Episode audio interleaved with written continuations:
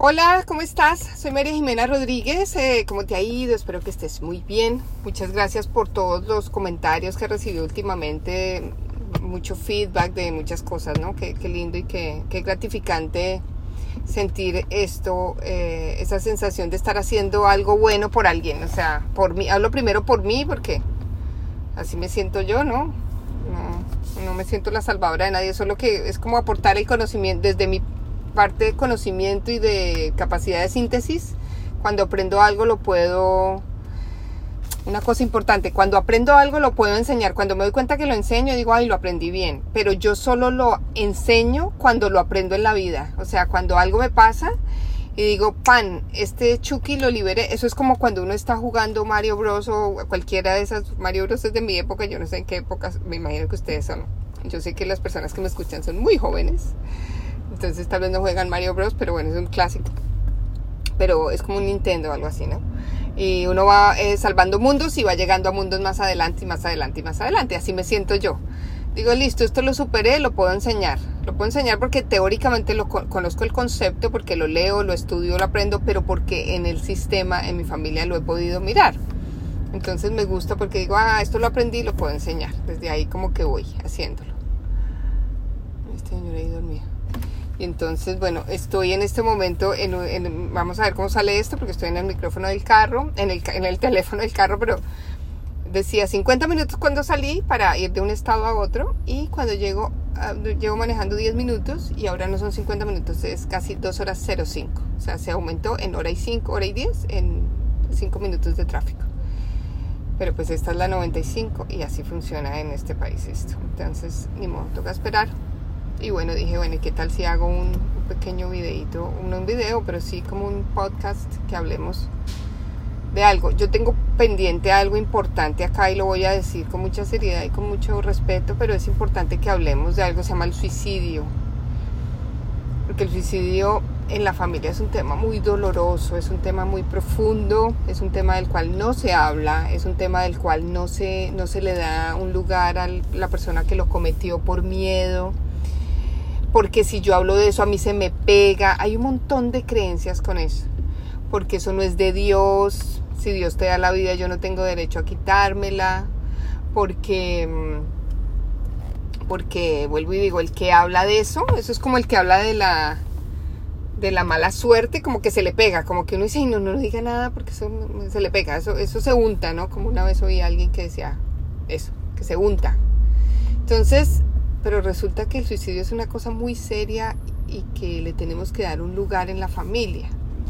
Lo primero es que el destino del suicida, Bergelinger decía eh, que, el, destino eh, de un suicida está casi que marcado desde el principio de la vida, como que, pues, no sé, nace con ciertas características, tiene ciertas características ya establecidas desde que nació, la persona es una persona que viene cuando el suicidio se instaura en una familia, pues siempre va a haber uno adelante que si eso no se hace con mucha, si no hay reconocimiento del de atrás, el de adelante, alguien vuelve y lo hace para reconocerse.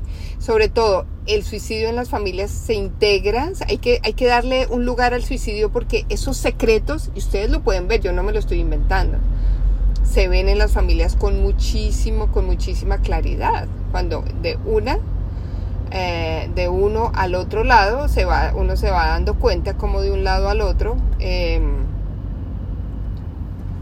de una generación a otra, el suicidio se va integrando. Una vez, dos veces, tres veces, cuatro veces, cinco veces. Pero lo primero es que hay que darle un lugar a eso. O sea, hay que, alguien tiene que mirar a los muertos. Alguien los tiene que mirar. Y a veces no los miramos. Y yo entiendo una cosa, la culpa que genera cuando alguien de la familia se suicida, el que queda es muy duro, es muy doloroso, es muy, es muy complicado porque yo me quedo y digo, bueno, pero yo qué no hice, lo primero, la culpa, yo qué no hice para no darme cuenta, yo cómo hubiera podido evitarlo.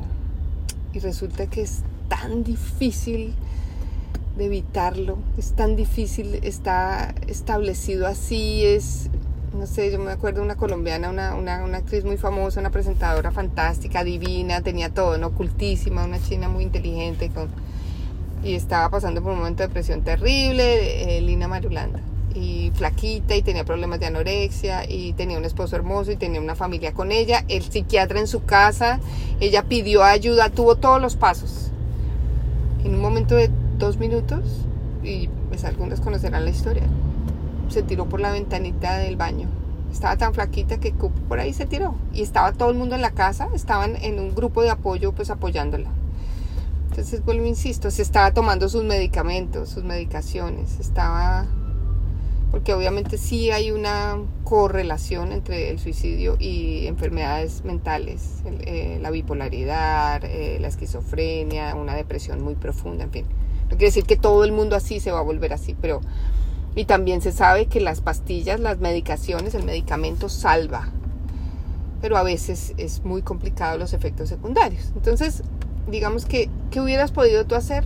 Seguramente nada. Seguramente no hubieras podido cambiar absolutamente nada de esa persona para que no lo hiciera.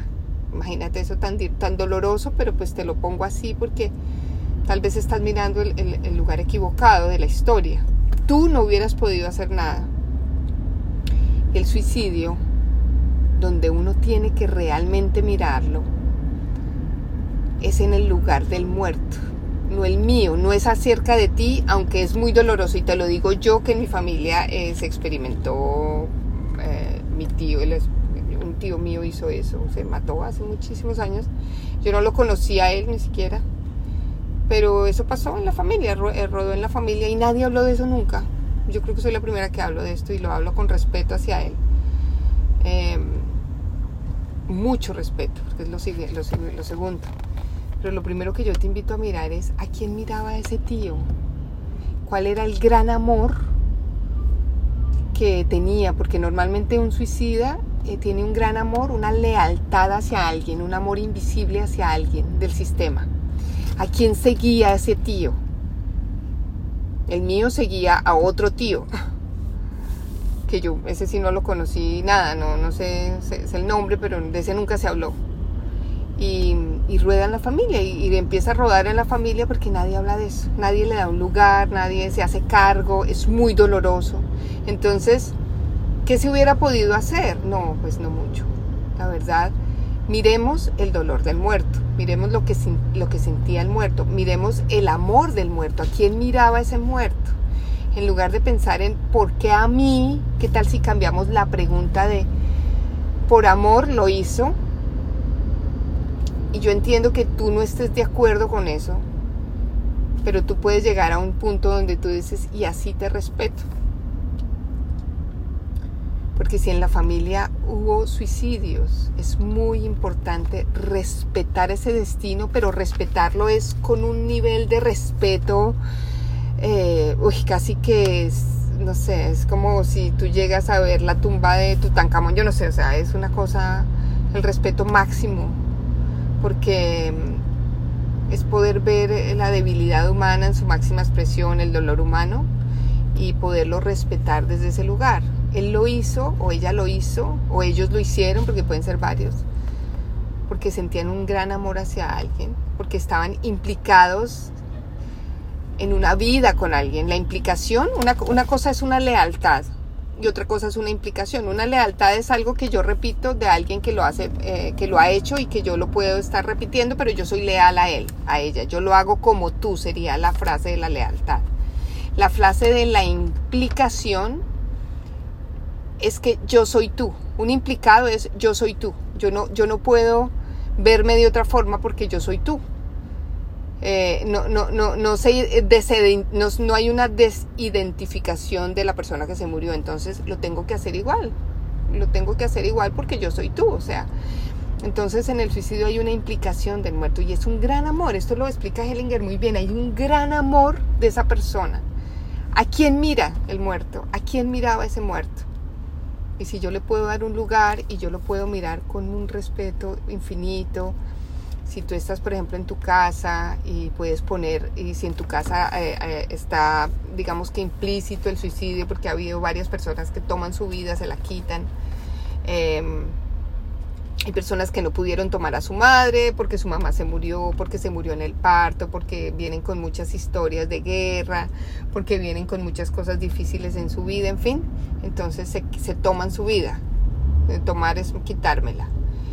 Si yo los puedo poner a ellos en varios papelitos, los empiezo a poner, ¿no? Al uno, al otro, al que lo hizo, sin tú saber, tú no necesitas saber nada de eso, quiénes fueron. Si, si tienes los nombres, perfecto. Si hay varios, ponlos ahí. Y no te preocupes, no se va a pegar, de eso se puede hablar, no te vas a untar. Y tal vez lo único que tú puedes hacer desde tu lugar es honrarlos y decirles, yo te veo. Con un respeto infinito por ellos, por su destino y por lo que hicieron. Yo te veo. Yo te doy un lugar. Y se lo das en su corazón, en tu corazón, en tu familia, en tu historia familiar. Y le podrías decir, y respeto tu destino y lo dejo contigo. Y al dejar el destino con ellos y respetar el otro destino, pues les estoy diciendo, yo no necesito repetir esta historia y tú eres visible para nosotros, para nuestra familia. Wow, está pasando Joe Biden por acá en este momento. Wow. Viene el presidente. 1, 2, 3, 4, 5, 6, 7, 8, 9, 10, 11, 12, 13, 14, 15, 16. Hay más de 35, 37 carros que viene. El presidente está en un carro. Wow. Cuando yo puedo respetar su destino, cuando yo lo puedo dejar con él, yo me puedo separar de eso. Yo lo puedo desligar y puedo ver con profundo amor, profundo, profundo, profundo amor a quien estaba mirando él. Y tú puedes inclusive en tu pequeña constelación con un papel poner a una persona más para la otra persona que él seguía o ella seguía.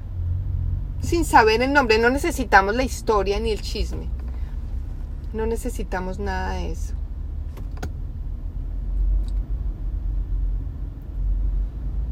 Eh, y es muy, muy, muy profundo y muy doloroso, pero yo si yo puedo respetar mis muertos y puedo respetar el destino de mis muertos, de los muertos de mi familia, inmediatamente tú te puedes virar hacia adelante, girar hacia adelante, ya no los tienes que mirar más. Puedes pararte de ahí, soltar esa venia e irte a la vida. Y estos son movimientos lentos, profundos, largos, Tal vez hoy solo puedes dar la venia, tal vez solo puedes mirar uno, tal vez no eres capaz de mirar aún, no importa, pero vas haciéndole espacio a que eso llegue. Y vuelvo y digo la frase clave, respeto tu destino y lo dejo contigo. Esa es la frase clave. Lo siento mucho, le puedes decir. Descansa en paz, porque ellos muchas veces no están en paz. Así que te invito a que te conectes con esto, con esta experiencia. Discúlpame si fue un poquito extraña, pero bueno, esto es lo que hay y bueno, yo fluyo con, con mi viaje porque pues me parece, me parece importante porque lo tengo hace, eh, hace rato como ahí. Y espero que, que pronto eh, puedas sanar esta parte de tu familia o de alguien más. Se lo puedes mandar a alguien más también. Muchas gracias. Eh, te invito, tengo talleres, bueno, talleres en Bogotá, y en Cali y en Medellín en julio, eh, en Colombia. Así que los invito a que se metan, que se inscriban, hagamos constelaciones, vamos a hacer rituales del útero también. Em, un taller de pareja con todo lo aprendido con Joan Garriga, que es fantástico, todas esas dinámicas, impresionante como estoy aprendiendo de eso. Así que los espero, escríbanme y les manda toda la información como siempre. Muchísimas gracias, gracias por compartir mi podcast y por seguirme, de verdad que sí, me siento muy honrada. Un abrazo y chao, chao, nos vemos.